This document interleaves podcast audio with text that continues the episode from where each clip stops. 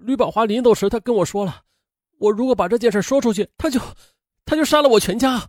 你想啊，他当时在里边关着呢，都能半夜跑出来，我真的怕呀，我怕我闺女。这啊，面对程艺树如此的供认，当时在场的办案人员仍然不敢，或者说是不甘心相信他说的是真的。吕宝华上一次被提审是很早之前的事了，这种后半夜提审是从未有过的。此刻已经是后半夜了，啊，更确切的说呀，是新的一天，十二月二十五日的凌晨。此时呢，被当做询问室的保卫股的办公室里，程艺树已经被压下去了，换上了吕宝华。啊，从黑暗中猛地进入灯光雪亮、烟气腾腾的环境，面对满屋子的办案人员。他一副惊弓之鸟的样子，啊，还是半眯着眼睛，脸上啊每根神经都紧紧的绷着，明显是消瘦了。你在被关押期间跑出去过没有啊？询问人员问。没，没有，没有。其实呢，这边开始询问的同时，另一边的办案人员找到了负责看押的战士，三问两问得到证实，这吕宝华呀果然跑出去过的。一次，他是在天亮前潜回。竟然和看守碰到了一起，看守对他一顿训斥，但是又唯恐被上级知道追究失职，因此便隐瞒未报。啊，这就导致了如此重大的反常情况，办案人员竟然浑然不知。审问在继续，那边已经得到证实了，可是这边的吕宝华他还在否认曾经潜出过牢房的。那么你去过程艺树家里没有啊？呃，这这个问题一抛出来，吕宝华就呆住了。哼，陈玉树已经都说了，你要好好交代。啊，不得已，吕宝华便承认了。啊，是，是出去过。好，说吧，出去都干什么了？我我是饿得不行了，出去找吃的去了。之后呢，是长达几个小时的漫长询问，每一个情节都经过反复的较量。吕宝华呢，也是一步步的承认了写过信啊，就是在程艺术家用他家的信纸写的信呢，是写给李金香的。询问进行到这里时，他被要求啊把匿名信的内容先口述一遍，接着再默写出来。他几乎是一挥而就，基本上是和原信的一句都不差的。至此，匿名信是吕宝华所为，已经是确定无疑了。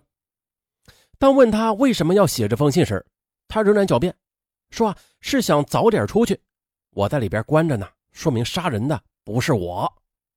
然而呢，接下来的问题让吕宝华的精神防线那是彻底的崩溃。那你再说一下吧，你是怎么知道这表带是扔到东边厕所的大尿缸里的？呃，吕宝华沉默了，长时间的沉默。啊，这三个多月了，外边折腾的天翻地覆，真凶却几乎等于进了保险柜。啊，就在三连人人过关写证明材料的时候，唯独漏了吕宝华。因为所有办案人员都一致认为，吕宝华是在死者王忠信失踪之前就已经被关押隔离了，他不具备作案时间。啊，关键时点的模糊，竟然使他一直被排除在侦破工作的视野之外，侦查方向和真相之间南辕北辙了。而据吕宝华后来交代，他和艾克勤确定恋爱关系之后呢，答应给艾克勤一块手表的，可是呢。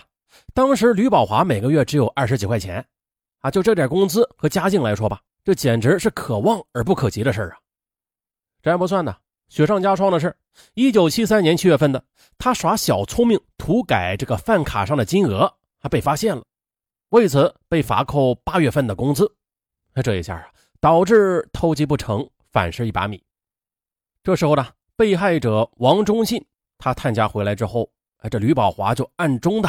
盯上了那块表，他有意识的接近王忠信，取得王忠信的信任和好感，但是又小心的避免让其他人感觉他们走得很近。七月初的，吕宝华在临出院子时偷走了现役军人的手提包，按他的打算啊，打算把手表也搞到手了，然后呢，就带着赃物探亲回家。啊，这样做的话，既可以躲过可能的风头，又可以遮人耳目。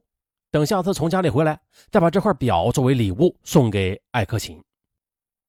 九月一日的，他开始实施这个罪恶的计划，做着准备。他暗中找到了一截套牲口用的驴甲骨，当做凶器。这种驴甲骨啊，形状就像是擀面杖啊，长短和小臂是差不多的。九月七日是他原定下手的日子，可谁知道当天晚饭后，全连集合点名。待点完名之后，月亮已经升起来了，还有这月亮挺亮啊，不适合作案，所以啊，他就暂时的收回了魔爪。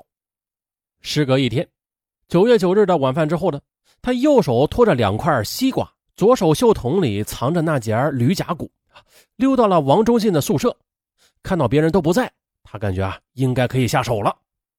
他谎称已经在七连那边偷了几个西瓜，藏在地里了，叫上王忠信一起去拿。而王忠信呢，他毫无戒心，两人就这样边吃边走。当行至八斗渠上，旷野一片漆黑寂静，四处无人，吕啊便从后边用驴夹骨猛击王忠信的太阳穴。王忠信呢，当时啊就一声不吭的倒地昏迷了。昏迷之后还没有断气儿，吕宝华见此就用手紧紧的掐住了王忠信的脖子，就这样一直掐到王忠信断气儿。接着又从后背转住两个腋窝，把他拖下了曲背，然后呢将王忠信的头又浸在曲水里，直到彻底的停止了呼吸。啊，吕宝华又搜了王忠信的全身，撸下了手腕上的手表，又摘下了他的钥匙。他扛着尸体来到大坝洞，把早已经准备好的一块石头，重达约九公斤，塞到了王忠信的裤裆里。接着，再用一根前端分出树杈的树干，约有五米长，啊，就这样慢慢推着，又一步一步的往里边躺，一直躺到不能再往前走的地方，这才抽出树干。王忠信啊，就这样沉入了深潭。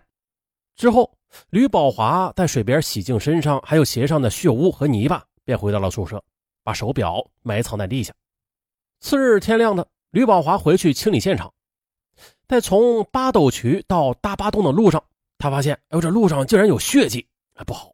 他赶紧用脚连踢带蹭的，小心翼翼的掩埋掉了。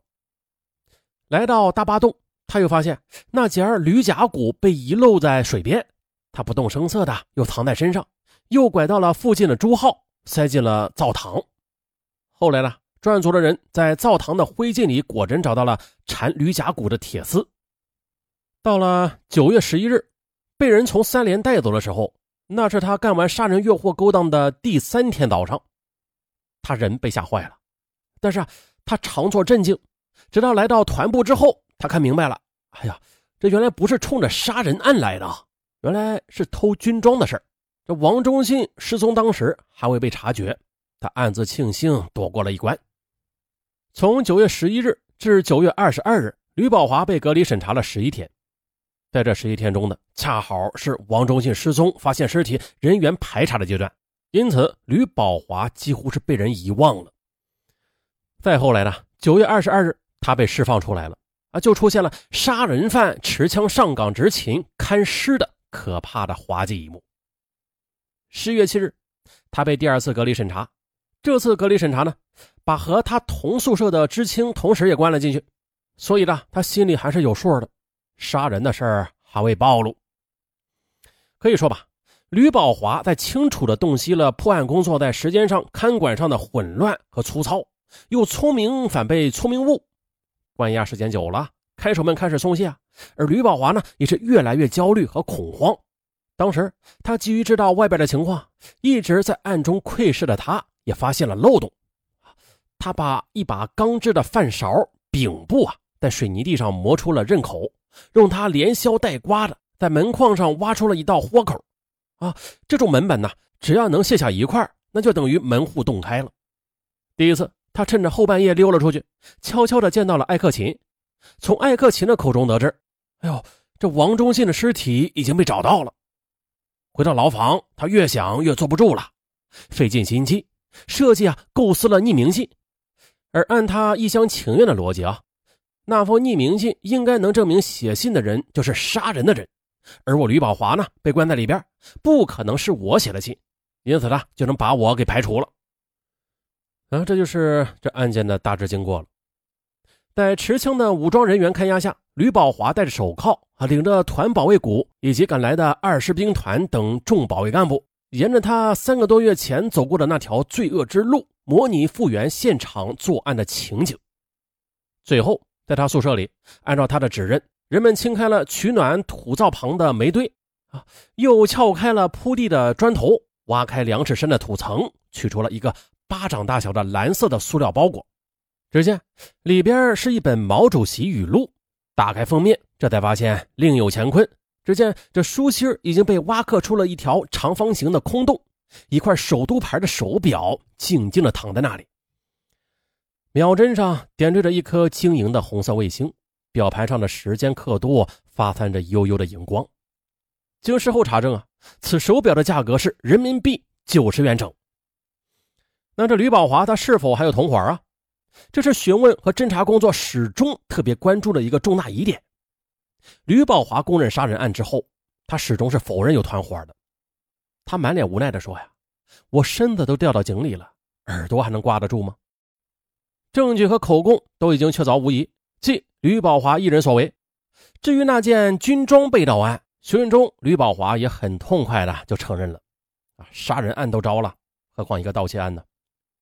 一九七五年二月一日。中国人民解放军北京军区内蒙古生产建设兵团军事法院在二十实务团召开公判大会，宣布判处图财杀人犯吕宝华死刑，剥夺政治权利终身，立即执行。这刑场呢，就在十五团的十八号地。那这里距离王忠信遇难的八号斗渠就一箭之遥。至此的这起因为手表发生的命案到此了结。啊，那这人呢，得根据自己的能力，得知足啊！梦想不要比能力大。嗯，最后一句话吧，自己手里有窝头，别老看着别人碗里的肉，啊，最后弄到你肉你没有吃上，自己手里的窝头也没了。这话不是上文说的，是已经被判死刑的吕宝华的最后的忏悔。好了，本案就到这里，咱们下期再见。